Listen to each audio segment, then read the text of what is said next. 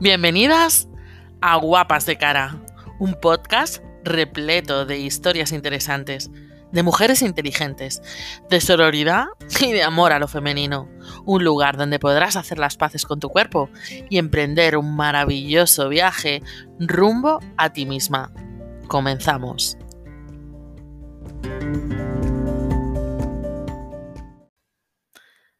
Bienvenidas, bienvenidos a este nuevo espacio eh, que sale hoy a la luz. Después de muchos meses estoy súper contenta. Bueno, muchas de vosotras me vais a conocer, pero a lo mejor pues otras personas no. Yo soy Sanamente Mónica, soy terapeuta de autoestima corporal y de amor propio y además, bueno, hago activismo en redes para conseguir que este mundo tenga un poquito más de diversidad corporal. Eh, me podéis seguir en redes, en sanamente.mónica eh, en Instagram, arroba sanamente.mónica y también en www.sanamentemónica.com. Os acompaño de muchas maneras, eh, haciendo cursos, retiros, clases y terapia individual y ya os digo que, si os interesa este contenido, si, os interesa esa relación con el cuerpo, que a veces es un poquito tortuosa, pues eh, creo que, todo lo que publico en redes, pues seguramente que os sea de mucha ayuda. Bueno, como veréis en el resto de capítulos, eh, esta introducción eh, suele ser más corta, pero en esta ocasión pues voy a alargarme un poquito más porque os quiero contar un poco cómo ha nacido este proyecto.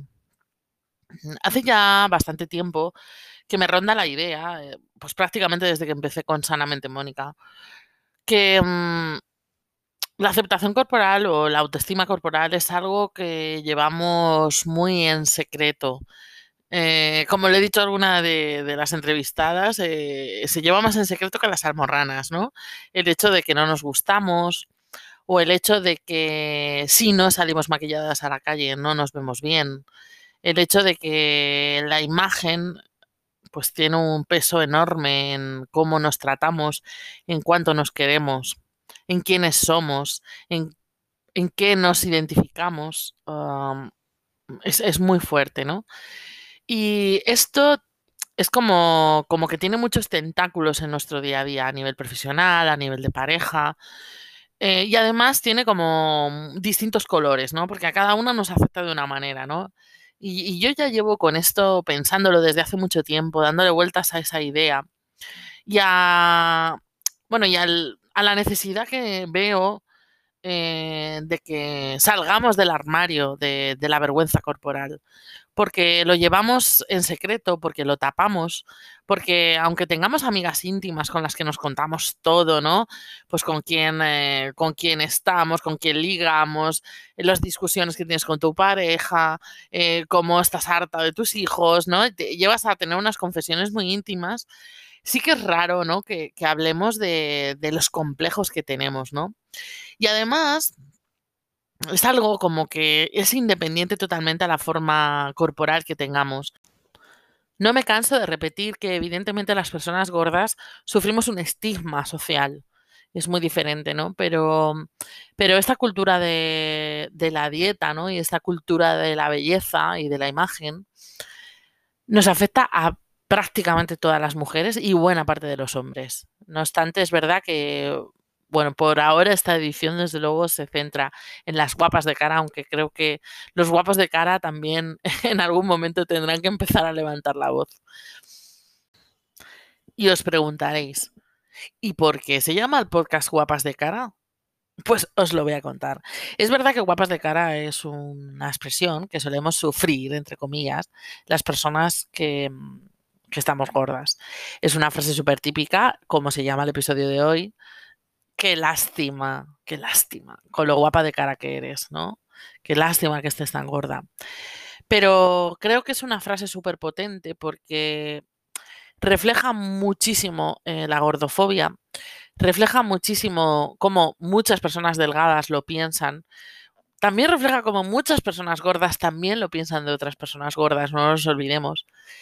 Y mm, normalmente cuando oímos esa frase de qué lástima eh, que estés tan gorda, con lo guapa de cara que eres, en general solemos pensar que es otra mujer la que nos lo dice o la que lo dice.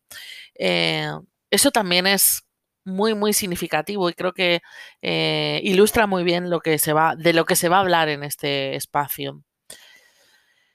Cómo nos valoramos a nosotras mismas y cómo valoramos a las demás, ¿no? Y cómo el piropo guapa creo que es como lo mejor que te pueden decir en tu vida eh, si lo piensas, te hace mucha más ilusión que te digan que eres guapa, que te digan que eres inteligente, valiente, eh, exitosa, eh, cualquier otro piropo, ¿no? Entonces, creo que el nombre, pues, conlleva, ¿no? Tiene una connotación muy fuerte en, en, ese guapas de cara, ¿no? Además, también es una expresión que en España, por ejemplo, sí que se suele decir mucho, ¿no? La guapa de cara, esta que se ha pensado.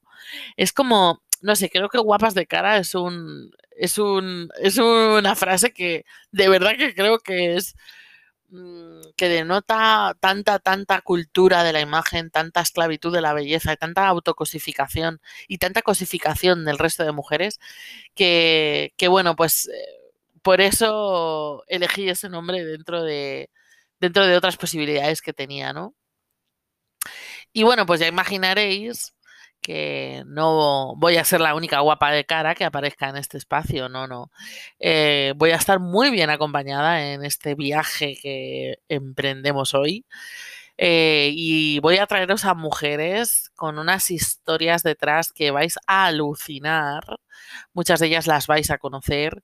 Y estoy segura de que va a ser súper potente ver eh, que esa luz que nos reflejan ahora, todas esas mujeres que nos inspiran, Em, cómo nos van a contar la historia que hay detrás de, todo, de todo ese brillo que ahora podemos ver gracias al trabajo personal que han hecho. Y bueno, vais a ver confesiones eh, muy fuertes. Esto es como una salida de armario brutal. Y, de verdad que creo que, que, os van a encantar todas las historias que vais a oír en este, en este podcast. Y bueno, no me enrollo más y os voy a dejar con la primera invitada, que claro, todavía no sabéis quién es, pero lo vais a descubrir súper, súper pronto. Sin más dilación, eh, os dejo con la invitada de hoy y comenzamos.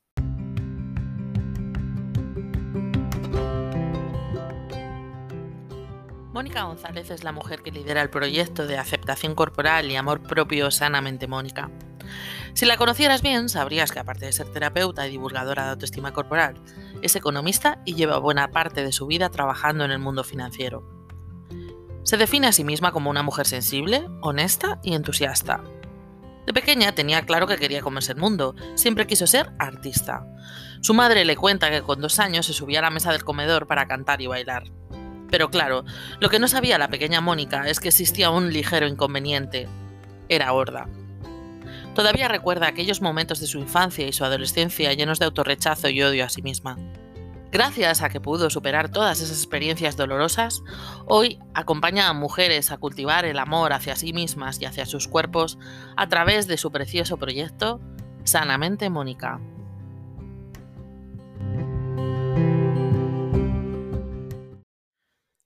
Bueno, como os podíais imaginar, pues la invitada de hoy soy yo misma, porque, bueno, es el primer episodio y claro, os quería contar un poquito más de mí, ¿no? Si voy a pedir a tantas mujeres maravillosas y estupendas que salgan del armario de la, de la insatisfacción corporal, la primera que tenía que salir soy yo, ¿no? Entonces, pues bueno, em, voy a voy a intentar pues eh, tocar todos los temas que más o menos vamos a hablar con el resto de invitadas. Eh, también he puesto una presentación un poco a modo de coña eh, en el sentido de que bueno la he grabado como grabo el resto de presentaciones que, veréis qué bonito es cuando, cuando presento a las invitadas. Entonces un poco para que entendáis el funcionamiento del podcast de ahora en adelante. Y bueno, pues voy a empezar por, por contar un poco a qué me dedico. Eh, es difícil definir ¿no? a lo que me dedico, pero básicamente lo que hago es acompañar a mujeres. Eh, la verdad es que todavía no he ampliado a hombres, pero bueno, por ahora acompaño a mujeres a empoderarse a través de su cuerpo, a recuperar otra vez su cuerpo como un instrumento de vida y a dejar de tratarlo como si fuera un objeto. Ya sea que te gustes o que no te gustes cuando te miras al espejo, al final casi siempre hay un factor común que es el de la cosificación. Y bueno, más que nada, pues trato de ayudar a las mujeres a que salgan de esa, de esa esclavitud y de esa autocosificación y cosificación de las demás también, eh, porque al final es una esclavitud de vida ¿no? y una falta de libertad que tenemos por condicionamientos sociales que al final no, no dejan de ser creencias. Lo siguiente que os quiero contar es pues un poco cómo he llegado hasta aquí y ahora y, a qué, y cómo he llegado a dedicarme a lo que me dedico hoy en día. Bueno, pues eh, mi historia al final es como la de muchas del dolor y del sufrimiento, pues a veces salen, no sé, pues eh, los mejores aprendizajes, ¿no? Em, yo siempre he habitado un cuerpo grande, cuando era pequeña, mi índice de masa corporal era mucho más alto que las demás. Ahora sé que también tenía mucho que ver con, con el músculo que tengo, porque soy una persona bastante musculosa. Em, pero bueno, en aquella época, pues era como lo que, lo que primaba, ¿no? El índice de masa corporal. Ahora, desgraciadamente, también. Y bueno, pues me, me pusieron a dieta pues a los siete años la primera vez. Entonces, eh, yo creo que en aquella época fue cuando yo me descubrí que mi cuerpo no era válido. Y es verdad que yo siempre he tenido como una dicotomía dentro de mí. Había una parte de mí que, bueno, que también se rebelaba contra eso. Es verdad que yo nunca me, nunca estuve al 100% de acuerdo con que yo no valiera por mi cuerpo. Era algo que por dentro había una rebelde dentro de mí, ¿no? Y bueno, pues eh, sobre todo ya cuando llegó la adolescencia fue cuando peor lo llevé, porque claro, yo tenía muchas creencias adquiridas familiares y sociales Em, donde pues lo delgado era bueno y lo gordo era malo, entonces yo al ser más grande pues evidentemente valía menos como ser humano, ¿no? Y entonces eso pues me iba a impedir llevar una vida normal, entonces a veces es como que he sentido como como si mi vida o sea, como si hubiera vivido mi vida cuando era joven como si fuera impedida, ¿no? Como, como si yo tuviera algo por lo que yo no pudiera disfrutar de la vida plenamente y al final era un impedimento mental porque es que estaba lleno de creencias, realmente no había nada que yo no pudiera hacer en ese momento, ¿no? Pero es verdad que tenía una mochila de creencias sobre mí misma, sobre los demás, ¿no? Por ejemplo, pues que yo no iba a encontrar novio, que yo no iba a poder encontrar trabajo, o sea, una serie de cosas que, bueno, que me hacían como, pues como eso, ¿no? Como, como si tuviera una incapacidad física, pues, eh, pues algo así, ¿no? Entonces, eh, bueno, después de sufrir bullying cuando era pequeña, después cuando fui mayor en el trabajo también sufrí moving en un momento dado y bueno, entré en una depresión bastante grande. Y a raíz de allí, de ese momento, eh, bueno, pues fue cuando empecé a ir al psicólogo y, bueno, gracias a aquella psicóloga que si de, si de algún modo me está escuchando, me encantaría saludarla a Cecilia, eh, pues empecé a salir del hoyo y empecé, pues sobre todo a mí lo que más me ayudó fue el baile. Empecé a, a bailar y bueno, pues a raíz de aquello empecé como cada vez a estar más empoderada con respecto a mi cuerpo y, bueno, pues fui quitándome creencias poco a poco, a través de la danza, a través de muchas experiencias también como adelgazar, que ya más adelante os la contaré. Y, bueno, pues poco a poco fui adquiriendo un montón de conocimiento, ya fui estudiando, estudié coaching, em, ya he estudiado más eh, cosas más específicas, ¿no? Con respecto al cuerpo, a movimiento. Y, bueno, pues eh, creé Sanamente Mónica hace tres años. Y bueno, pues hoy estoy aquí con vosotras divulgando eh, todo, todo este saber que tengo y siguiendo aprendiendo, por supuesto, de, de, muchos maestros y también de todas vosotras que me escucháis y que me seguís por redes. Otro tema que vamos a tratar en el podcast y que ahora os voy a comentar yo es pues la cultura de la dieta, la cultura de la delgadez y, y bueno, pues esa esclavitud de la belleza que, tenemos en nuestra sociedad. Bueno, aquí se juntan como dos factores. Por un lado, el factor como más histórico, como si dijéramos patriarcal. Eh, siempre lo digo en casi todas mis charlas, pero es verdad que eh, no nos damos cuenta de que o sea, realmente el feminismo es algo relativamente reciente. Eh, o sea, no, quizá la lucha feminista lleva más, pero realmente conseguir los derechos mm, de la mujer, pues es que realmente llevamos, o sea, estamos, somos babies. Si pensamos en toda la historia de la humanidad y realmente nos damos cuenta de que, bueno, hasta los años 50, aún muchísimas mujeres en España eh, no han podido ni siquiera abrir una cuenta corriente con su nombre, pues claro, nos podemos hacer idea de, de pues el nivel de sometimiento que tenía la mujer hacia, hacia bueno, pues los designios ¿no? de, del poder imperante mmm, masculino. Entonces, eh, realmente con esta perspectiva, bueno, pues nos podemos dar cuenta de, sobre todo, andar en las necesidades que hemos tenido las mujeres eh, hasta hace relativamente pronto, poco, ¿no? Perdón. Eh, ¿Qué pasa? Pues que una mujer para poder sobrevivir realmente necesitaba un hombre bueno, solo hay que ver las, todas las películas de época, bueno, de la época victoriana, por ejemplo, que es súper típica eh, británica, ¿no? Como, bueno, pues a la mujer estaban ahí esperando las hermanas, a que vinieran los hombres, a ver quién eh, conseguía un hombre para poder casarse y poder tener una vida digna, porque realmente una mujer que se quedara soltera, bueno, pues dependía de sus hermanos o de sus padres y bueno, pues eh, no era la mejor situación, desde luego. Eh, la libertad de la mujer es algo que se ha conquistado relativamente hace poco y por supuesto que nos queda muchísimo, ¿no? Yo siempre digo que la libertad no es una libertad de acción, sino que la libertad real es una eh, libertad de pensamiento, que ahí es donde está el kit de la cuestión. Eh, ¿Dónde veo yo el problema ahora? Pues veo el problema en que, claro, siguen habiendo muchos patrones que son adquiridos y heredados de años y años de, de ver las cosas de otra manera, ¿no? O de ver, eh, de ver al hombre como, bueno, pues como el gran dorado, ¿no? El conseguir al hombre. Entonces, eh, creo que en la actualidad todavía muchas mujeres eh, seguimos con esa idea de tanto más atractiva eres, más vales. Y yo creo que esto tiene que ver, eh, por un lado, ya os digo, con este tema patriarcal, ¿no? De eh, si consigo a un hombre, tendré mejor posición social, con lo cual sobreviviré mejor. Es una cuestión de supervivencia, realmente lo que hay ahí detrás, ¿no?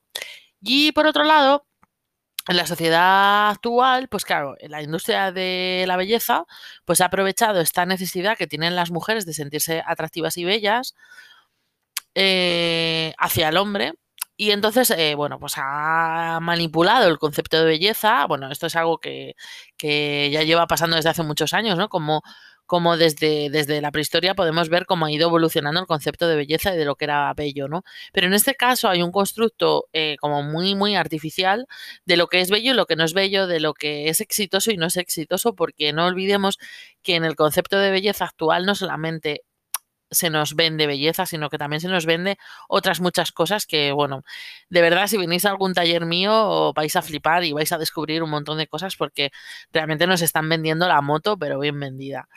Entonces, ¿qué pasa? Que claro, eso a las mujeres les genera una frustración porque, claro, si lo que más deseamos en la vida es ser atractivas eh, sexualmente o así técnicamente follables, claro, si encima hay una industria que lo que hace es fomentarnos eh, la imagen de que para ser follable, entre comillas, o ser atractiva, tenemos que ser de una manera eh, determinada. Y claro, por supuesto, ellos nos van a dar la solución que son todos los productos de belleza y todas las movidas que nos puedan vender. Entonces, claro, por supuesto que eso genera frustración en la mujer, ¿no? Pero además, eh, como además todo esto, tanto una cosa, tanto la parte más como si dijera más antropológica o más mm, histórica, patriarcal, ¿no? De, este problema, eh, viene junto con eh, el problema de eh, el hecho de que tanto una vertiente como la otra, tanto la industria de la belleza como el patriarcado, cosifica a la mujer. Y yo ahí es donde veo el kit de la cuestión. Em, al final la mujer ve a su cuerpo o considera su cuerpo como si fuera un objeto. Es decir, o sea, como nosotros nos convertimos en adornos, o sea, en eh, un objeto atractivo a ojos de un hombre, y eso es lo que más, como en cierta manera, nos llena, ¿no? Como seres humanos, o es el valor que más prima dentro de todos los valores que podemos tener, o de todas las cosas por las que se nos pueden valorar, pues claro, ahí es donde está el problema. ¿Qué pasa? Que ahí es donde confluyen todo tipo de mujeres. ¿Por qué? Porque las que se gustan se cosifican. Es decir, mucha parte de su autoestima viene dada por el hecho de que se gustan. Es decir, por eso no pueden salir maquilladas eh, sin maquillar a la calle o luego tienen inseguridad en otras muchas cosas y entonces al final siguen teniendo insatisfacción corporal. Y muchas veces la engañifa, entre comillas, que tenemos con la aceptación corporal es que pensamos que las únicas personas que necesitan aceptarse corporalmente, entre comillas, es, son las mujeres que no se gustan. Pero eso no es cierto, porque la insatisfacción corporal también tiene, la tienen mujeres que sí que se gustan, pero sin embargo, como solamente se valoran o valoran a sus cuerpos primero nos sobreidentificamos con el cuerpo y luego segundo, eh, nuestro cuerpo es como nuestra nuestro mayor valor. Entonces, claro, ahí es donde hay un vacío y hay una insatisfacción personal muy grande. Entonces, hay una falta de gran falta de amor propio, ¿no? Y por otro lado, las mujeres que no, eh, no que no se sienten satisfechas con cuál es su imagen, pues entonces viven en una gran frustración y en, una gran baja autoestima y, mm, y, bueno, pues ahí es donde está el dilema, ¿no? Em, claro, mm, tanto unas como otras, para mi manera de verlo, pueden salir de esa insatisfacción a través de recuperar la visión que tenían, sobre todo cuando éramos, cuando somos muy pequeños, la visión que tenemos instrumental de nuestro cuerpo, es decir, volver a ser sujetos de nuestras vidas y dejar de ser objetos. Y bueno, pues un poco eso es lo que trabajo en Sanamente Mónica y, también lo que divulgo por redes, ¿no? Eh, ese es el kit de la cuestión para mí. También vamos a hablar cómo todo esto que eh, acabo de contarnos ¿no? a nivel teórico nos ha afectado a nuestro día a día como mujeres. ¿no? Em, bueno, a lo largo de mi vida eh, la insatisfacción corporal pues ha tenido un espacio muy grande. Eh, cuando yo era pequeña, pues supongo que como todo el mundo, pues yo he tenido una relación con mi cuerpo muy, muy funcional. Yo no me planteaba en ningún caso si mi cuerpo sería aceptado socialmente o no, o ningún tipo de, de duda, ¿no? Sobre mi valía con respecto a esto, ¿no? Pero es verdad que siempre he sido una niña muy presumida. Cuando era pequeña me gustaba mucho mirarme al espejo, me gustaba mucho pintarme, veía como a las mujeres y siempre, o sea, siempre he tenido como mucha atracción hacia ese tipo de cosas. Pero es verdad que, bueno, cuando se empezó a instaurar en mí eh, la creencia de que mi valía como ser humano dependía de cuánto me acercara a ese ideal que me estaban vendiendo, bueno, pues eh, claro, la construcción de mi autoestima pues dependió mucho em, pues de ese hecho. Y llevo como eh, hasta hace unos años como en una carrera constante, me he sentido siempre como en una carrera constante por conseguir ese cuerpo y por conseguir mm, demostrar que yo también valía. Pero al mismo tiempo también eh, he tenido otros sentimientos como de rebeldía, de rabia, de por qué a mí me estaba pasando eso cuando realmente lo importante en las personas es otra cosa. Y es verdad que esa dicotomía siempre ha estado dentro de mí. Y es algo que, bueno, que me ha hecho pues pasar por etapas muy diferentes. Eh, pero en general, siempre ha valido mucho más la. O, o sea, como ha tenido más eh, espacio en mi vida, esa parte de mí que no se ha dejado ser, que no se ha dejado. Eh, um, pues eso, mostrarse, que se tapaba, que, se vestía con ropa muy ancha para que no se notara eh, cómo era su cuerpo. Ah, siempre ha sido como la parte que ha ganado, entre comillas, ¿no? Pero siempre ha estado la otra, porque de hecho, si no hubiera estado la otra, eh, creo que no sé si hubiera llegado a construir sanamente Mónica. Eh, no solamente por, porque no hubiera llegado a las conclusiones que he llegado, sino también porque no hubiera tenido em, la fuerza como para llegar a mostrarme como me muestro ahora mismo en redes. Y eso es algo que a mí me ha costado mucho y al principio, bueno, yo recuerdo las primeras stories que es que yo me veía como totalmente ridícula haciéndolas, ¿no? Eh, porque el hecho de mostrarme a mí me, me, daba vergüenza. Es verdad que es algo que llevo trabajando ya unos años y, bueno, es una, represión que tengo de, algo que a mí me encanta, que es exponerme y ser la protagonista, porque a mí me súper encanta esto, ¿no? Entonces, em, bueno, pues eh, ¿cómo me he relacionado a lo largo de mi vida con el cuerpo? Pues de maneras muy diferentes, pero casi siempre desde un lugar muy cosificador, es decir, mi cuerpo no vale nada porque... Em, porque no eh, es suficientemente válido como para que los demás lo acepten y entonces no soy digna de que me quieran porque, porque mi cuerpo no es lo suficientemente bueno, ¿no? Y también hay veces que, bueno, ya cuando ya cumplí 30, ¿no? Con, con, respecto, por ejemplo, a los hombres, ¿no? Que es algo que a mí me ha marcado siempre mucho, que siempre he pensado que yo no le gustaba a los hombres. Era algo que tenía como súper instaurado dentro de mí. Y es algo que me ha causado siempre un drama, porque yo siempre he sido muy, muy, muy... Eh, no sé, como, no sé si decir sexual, pero desde luego que siempre me, o sea, me han atraído mucho los hombres y es algo que ha formado parte de mi vida, que siempre he querido, ¿no? Pues tener pareja, eh, no sé, seducir, o sea, todo ese mundo como que siempre me ha gustado. Entonces, era como que yo sentía como mucha frustración por no haber tenido acceso a, como a ese, a esa posibilidad, ¿no? Y cuando, bueno, ya cuando cumplí treinta y tantos, que me di cuenta de que eso estaba en mi cabeza, que eso no era real, Em, y, incluso hay veces cuando ya me empecé a sentir sexy por primera vez en mi vida, eh, también he cosificado a mi cuerpo, porque cuando yo sentía que mi cuerpo les gustaba y que yo podía sacarme partido en cierta manera, que sacarme partido también es una expresión buenísima, eh, para hacer un post, eh, cuando yo de repente pues me veía con, bueno, pues eso, ¿no? Con, con, con esa, ese poder, entre comillas, también he cosificado a mi cuerpo, ¿no? Porque al final lo he utilizado como para tener un objetivo, pero realmente eh, es hace unos años cuando yo eh, he sido capaz de tratar a mi cuerpo de una manera funcional, es decir, habitándolo. Desde que empecé a meditar, empecé, pues eso, a practicar yoga, que el yoga también me ha ayudado mucho. Es verdad que bailando también lo sentía, pero claro, era un nivel más eh, inconsciente en cierta manera, ¿no? A mí, por ejemplo, el yoga me ha ayudado mucho para poner conciencia al movimiento y, darme cuenta de cuáles son las sensaciones corporales que tengo en mi vida y cómo mi cuerpo me avisa de un montón de cosas, cómo eh, el establecer como, como un diálogo entre mi cuerpo y yo y mi conciencia, ¿no? Es como, como es algo que me ayuda, me enriquece, me hace empezar a, a hermanarme con él y a ser un equipo con él, ¿no? Entonces he empezado a, mm, a tener una relación con mi cuerpo muy diferente porque he dejado de monitorearme, aunque todavía me sigo monitoreando y explico ese término.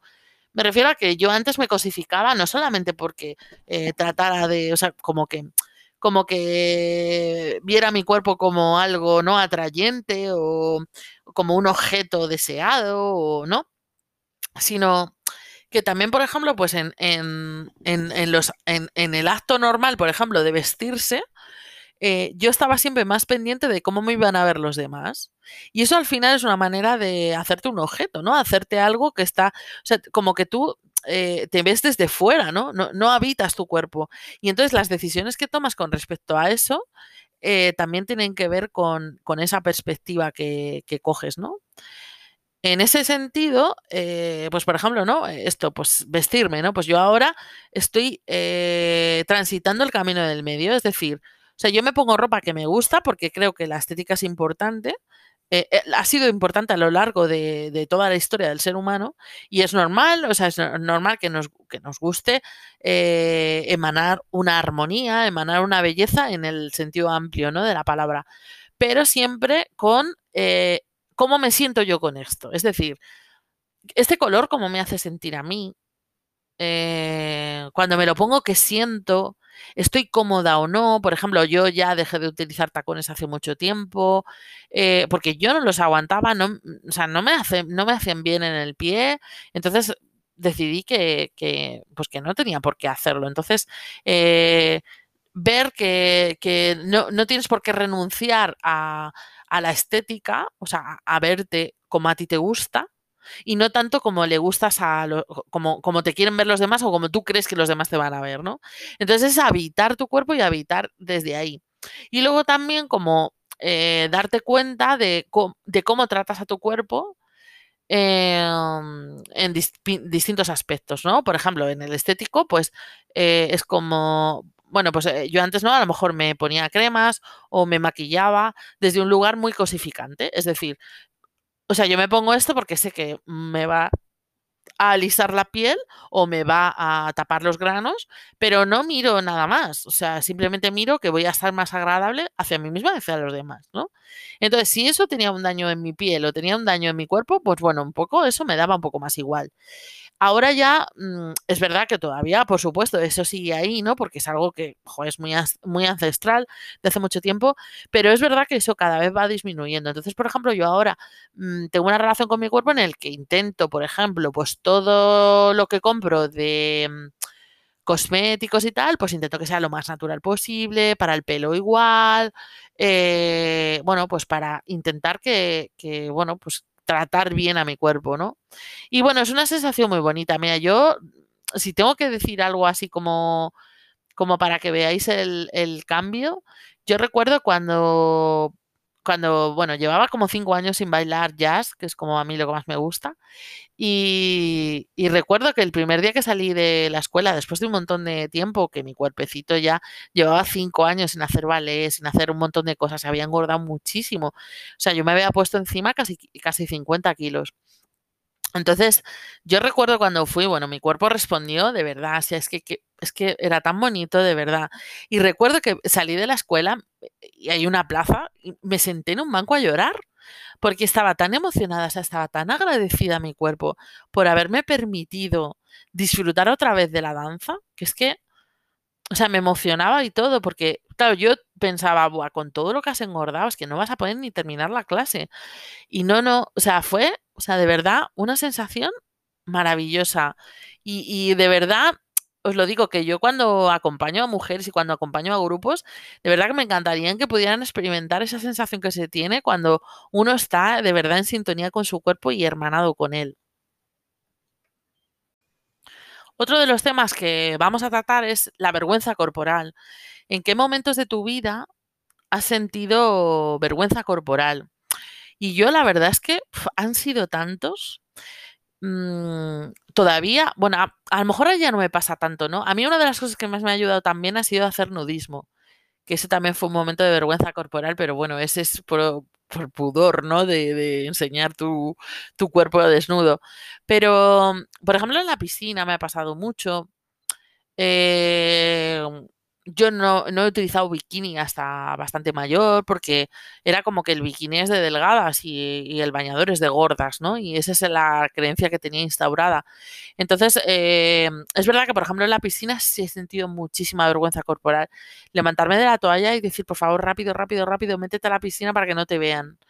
Eso es algo como que me, que me ha costado bastante, como que de repente la gente te esté mirando. Eh, otra cosa en la que también me ha afectado mucho la vergüenza corporal ha sido mis piernas. Yo siempre he tenido mucho complejo de piernas. Como que mis piernas eran horribles, mis piernas eran horribles. Y recuerdo que mm, yo, o sea, nunca me ponía minifalda. O sea, jamás. Es que cuando era muy pequeña sí, pero luego ya en toda mi adolescencia yo nunca me ponía minifalda. Y recuerdo que cuando estaba trabajando con Cecilia, con mi psicóloga, hubo una vez que, bueno, me compré una minifalda y Recuerdo que es que yo sentía eh, durante aquel día que todo el mundo me miraba las piernas y pensaba, qué vergüenza que esta tía lleve esa minifalda. Me, me lo repetí. ¿Cómo se atreve? ¿Cómo es posible que, se haya puesto esa minifalda? Vaya pinta lleva. O yo recuerdo estar machacándome todo el santo día con ese pensamiento. Y claro, es que eso es una tortura. O sea, una tortura que por supuesto estaba en mi cabeza, pero yo en ese momento pensaba que era la realidad. De verdad que yo no tenía conciencia de que eso no fuera real. O sea, yo pensaba que es que era así, que todo el mundo me estaba mirando y claro, ya ves cosas hasta donde no las hay, ¿no?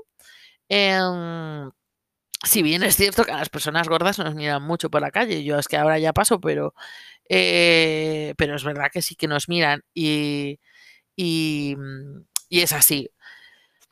¿Qué más cosas he, sentido como vergüenza corporal?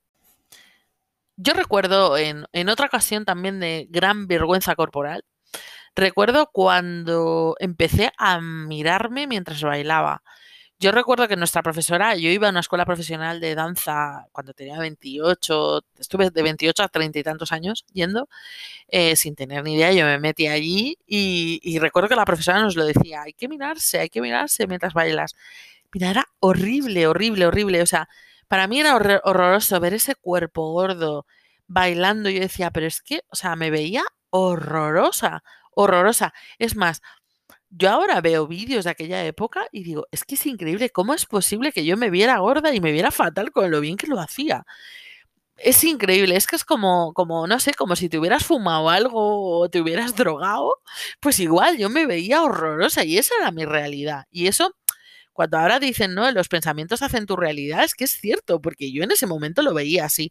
Y ahora me veo y digo, pero ¿cómo me podía ver mal, no? Algún día publicaré esos vídeos míos bailando para que, y os lo contaré, ¿no? Que, fíjate, ¿no? Yo ahí me veía horrible y ahora me veo maravillosa, ¿no? Y yo recuerdo que aquello fue horrible para mí, o sea, horrible. Y me acuerdo que una compañera mía, que era súper delgada, que ahora es amiga mía, y no voy a dar su nombre, pero ahora es amiga mía, y, esto lo hemos hablado muchas veces, ¿no? Joder, yo recuerdo que ella me dijo, tía, es que a mí me pasa igual, yo no me puedo ni mirar. Y yo decía, joder, ¿y cómo puede ser que esta tía no se pueda mirar con lo delgada y lo guapísima que es? Es que no lo puedo entender.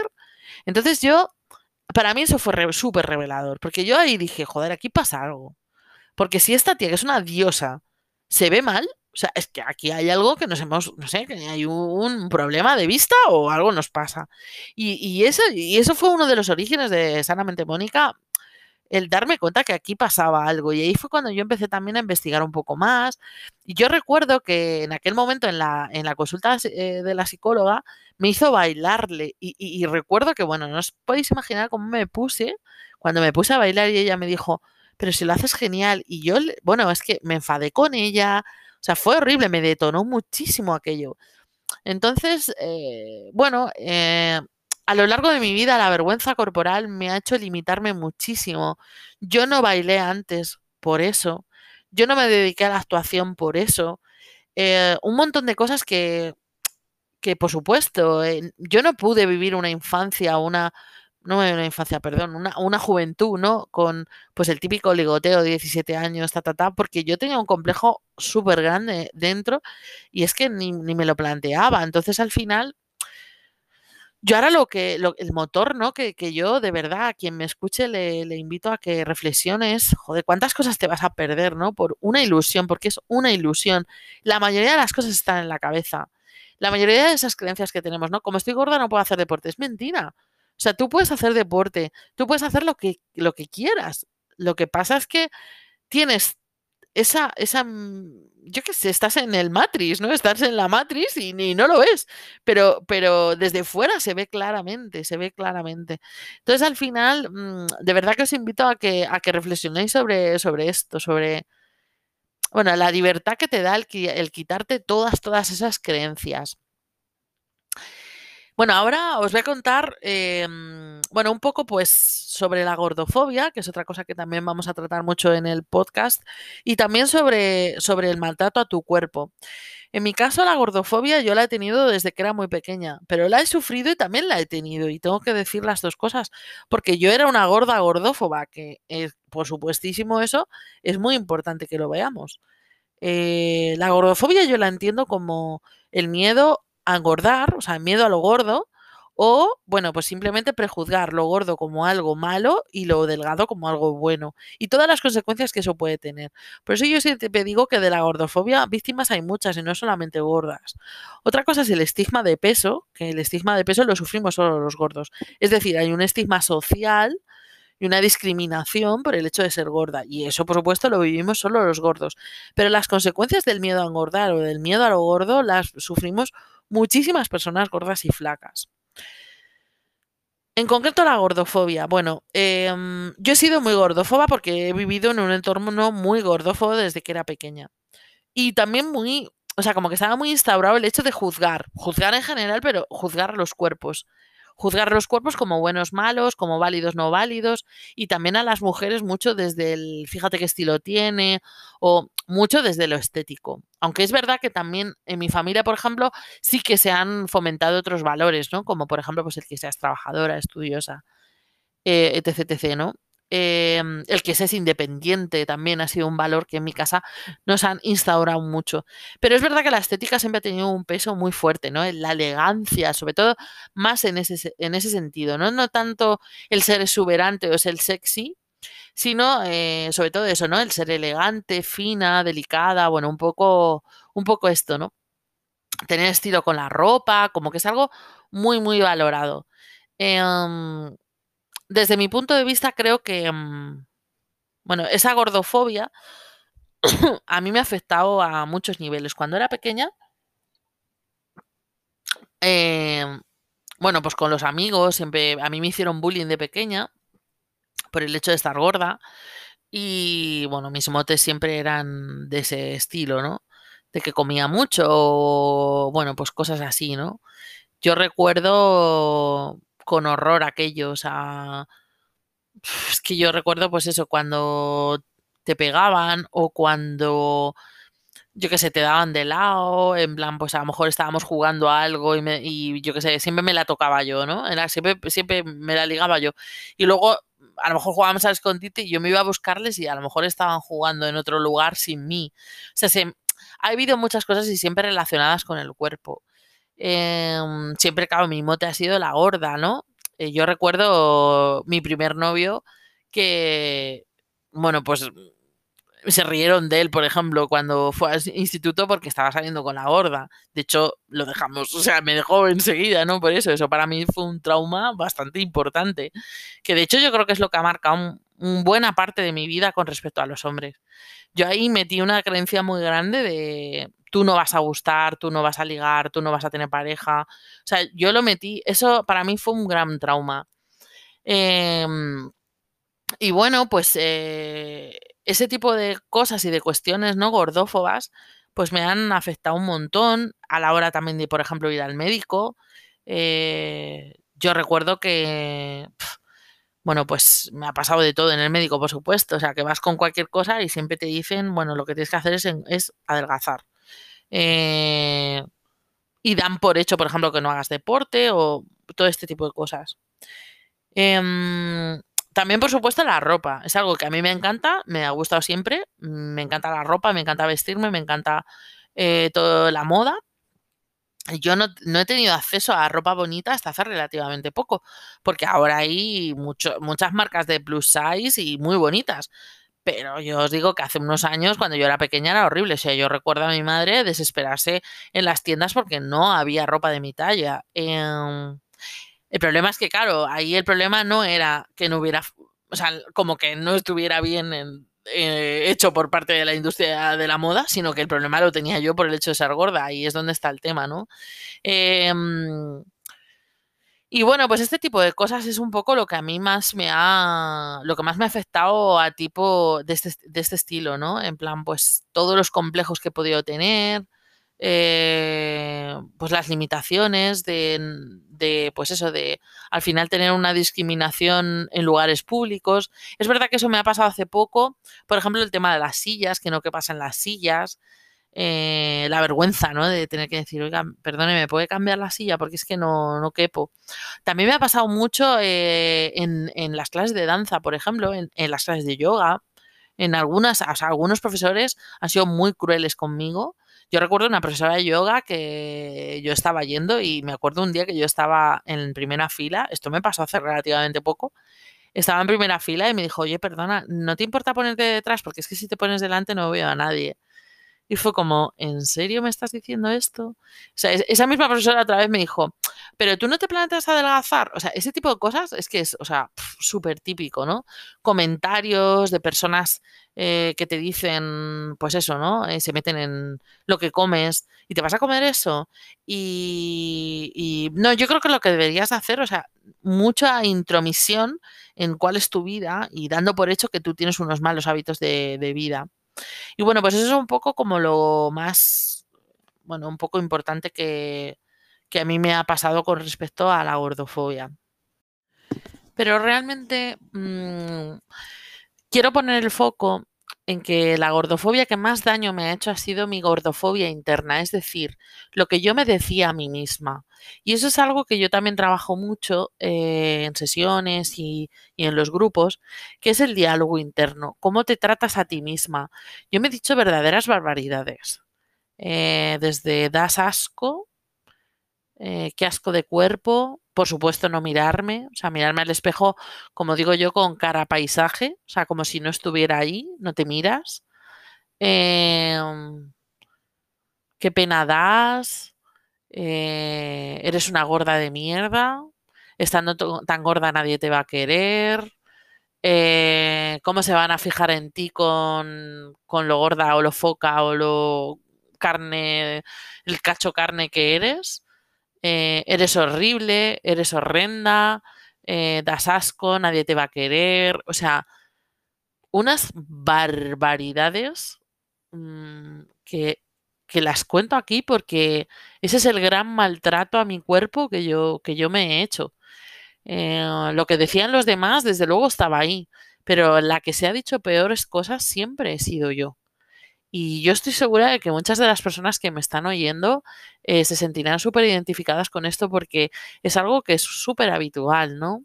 ¿Cómo nos hablamos? ¿Cómo hay que cuidar ese diálogo interno? Y yo creo que es el primer paso eh, a la hora de, empezar a construir otro tipo de relación con nosotros mismos, por supuesto.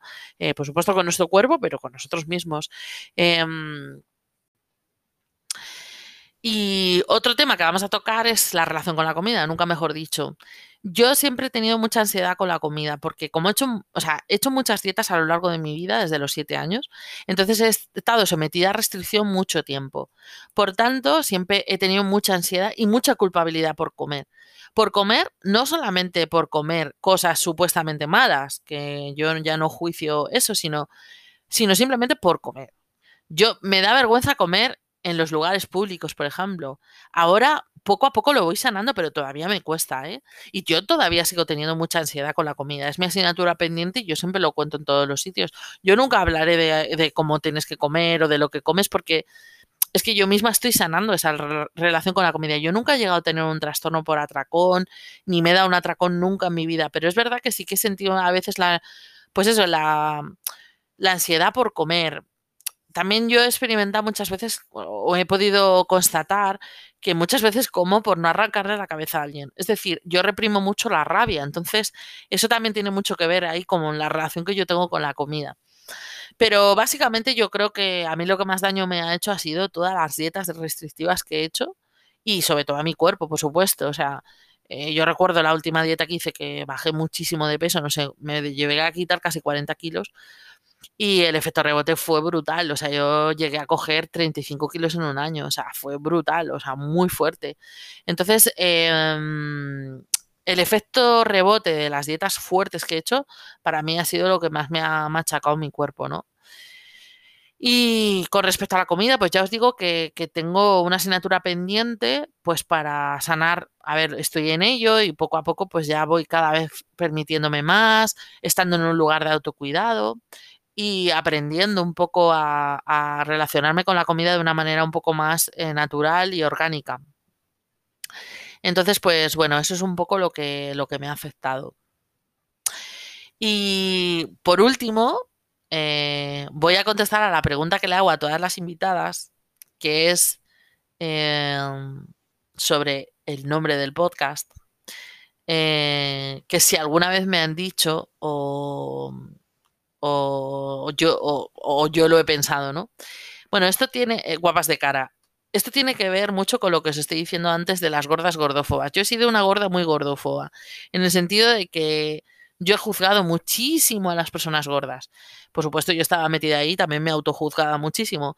Pero yo no solamente he recibido esa frase mil veces, mil veces, que me han dicho, em, ay, con lo guapa de cara que eres, cariño. Es que que estés tan gorda. Yo recuerdo una vez, os voy a contar una anécdota. Yo recuerdo una vez que em, fui con una compañera de la universidad, atención, a acompañarla al médico estético porque no quería ir con sus padres y fue conmigo. Y se quería poner pecho ella. Y recuerdo que el, médico, o sea, por supuesto le dio a ella todo el presupuesto y toda la historia. Y yo como estaba allí, pues bueno, se puso a hablar conmigo. Me dijo que me operara el pecho, que me quitara pecho. Y me dijo que es que él, que es que me veía y es que sentía una pena. Porque es que, claro, con lo guapísima que eres. Y que te pase, que te pase de verdad esto, es que de verdad, porque es que eres tan, tan bonita, tan guapa, que es que es una pena que con ese cuerpo, pues claro, es que fíjate todos los kilos que tienes, bueno, que tenía, a lo mejor ponte, yo qué sé, 50 o 60 kilos menos que ahora. Y claro, es que yo flipaba porque yo decía, madre mía, pero este hombre, ¿quién le ha preguntado? Yo no le pregunté ni nada, por supuesto. Pero lo peor de todo es que yo eso lo vivía casi como un halago. Yo decía, bueno, menos mal que por lo menos soy guapa. Y eso me ha acompañado un montón de, tiempo a lo largo de mi vida. Yo me agarraba como un clavo ardiendo al hecho de que por lo menos me veía guapa. Porque si no, era un estropicio humano. Y claro, yo, yo pienso, joder, ¿y si alguien es feo, qué pasa? Claro, ahora, por supuesto, que veo la belleza desde unos ojos muy diferentes, pues claro, lo veo de otra manera, ¿no? Y de hecho, hace poco que he publicado que me quemé la cara, pues gracias a todo ese trabajo, pues no me lo no me lo he tomado tan mal, dentro de que, por supuesto, me daba mucho miedo, ¿no? Pero, pero yo siempre he sido una gorda gordófoba también, porque además yo a las demás las he juzgado. O sea, yo veía una gorda guapa y decía, qué pena, fíjate, está como yo, con lo guapa que es. Y qué pena que esté tan gorda. Es que, y de hecho a mí me pasa, o sea, yo he sentido rechazo por los cuerpos gordos mucho tiempo, mucho tiempo. Y esto es algo que, bueno, no sé, supongo que muchas gordas podrán eh, también, bueno, pues corroborar que a ellas les pasa igual. Y no pasa nada porque al final hay que abrazarse también en eso. Eh, hemos estado todas o seguimos estando en una cultura eh, donde se premia totalmente la delgadez, donde se premia totalmente un tipo de cuerpo y donde además moralmente también eh, se estipula que esas personas son mejores que las otras. Y esto es algo que viene desde hace muchos años. Siempre ha habido clases, siempre ha habido poder y unas personas que querían sentirse más importantes que otras y al final eso es ego. Eh, bueno, nos, nos, gusta ser importantes, a mí la primera, por supuesto, y entonces, eh, bueno, pues ahora a través de este tipo de cosas, pues nos sentimos mejor, ¿no? ¿Qué pasa? Que la persona que se siente súper bien, porque claro, está cumpliendo con ese, ese mandato, entonces se siente como en, en una posición social por encima, ¿no? Pues, pues cualquier persona que haga fitness o que hoy por hoy que lleva una vida súper healthy, aparentemente pues tiene una vida como idílica y maravillosa. Ya veréis que hay testimonios en el podcast donde vais a ver todo lo que hay detrás de eso, ¿no? Y bueno, pues esto es un poco eh, mi historia. Seguramente que en algún momento haga alusión a otras cosas que hoy me he dejado, pero vamos, segurísimo. Pero un poco esto es lo que, lo que os puedo yo contar sobre mí, ¿no? Sobre cómo yo he vivido todos estos complejos y cómo he vivido esa relación con el cuerpo. Y, mm, bueno, lo voy a dejar aquí. Eh, tengo que deciros que este es el capítulo que más me ha costado grabar. El, hablar de mí misma sin que haya una entrevista. Y, mm, pero la verdad es que ha sido muy bonito. Espero que, que os haya resultado nutritivo y a mí desde luego que sí. Eh, contar esto así con, con, más detalle, ¿no? Que al principio cuando empecé la cuenta lo contaba mucho más que ahora y bueno, pues volver a abrirme y volver a contar cuál es mi historia y cuál es la razón por la que estoy haciendo todo esto. Y bueno, pues espero de verdad que os eh, hagáis asiduas a este podcast y bueno, pues nos vemos en el próximo capítulo. Os mando un besazo. Muchísimas gracias por estar ahí.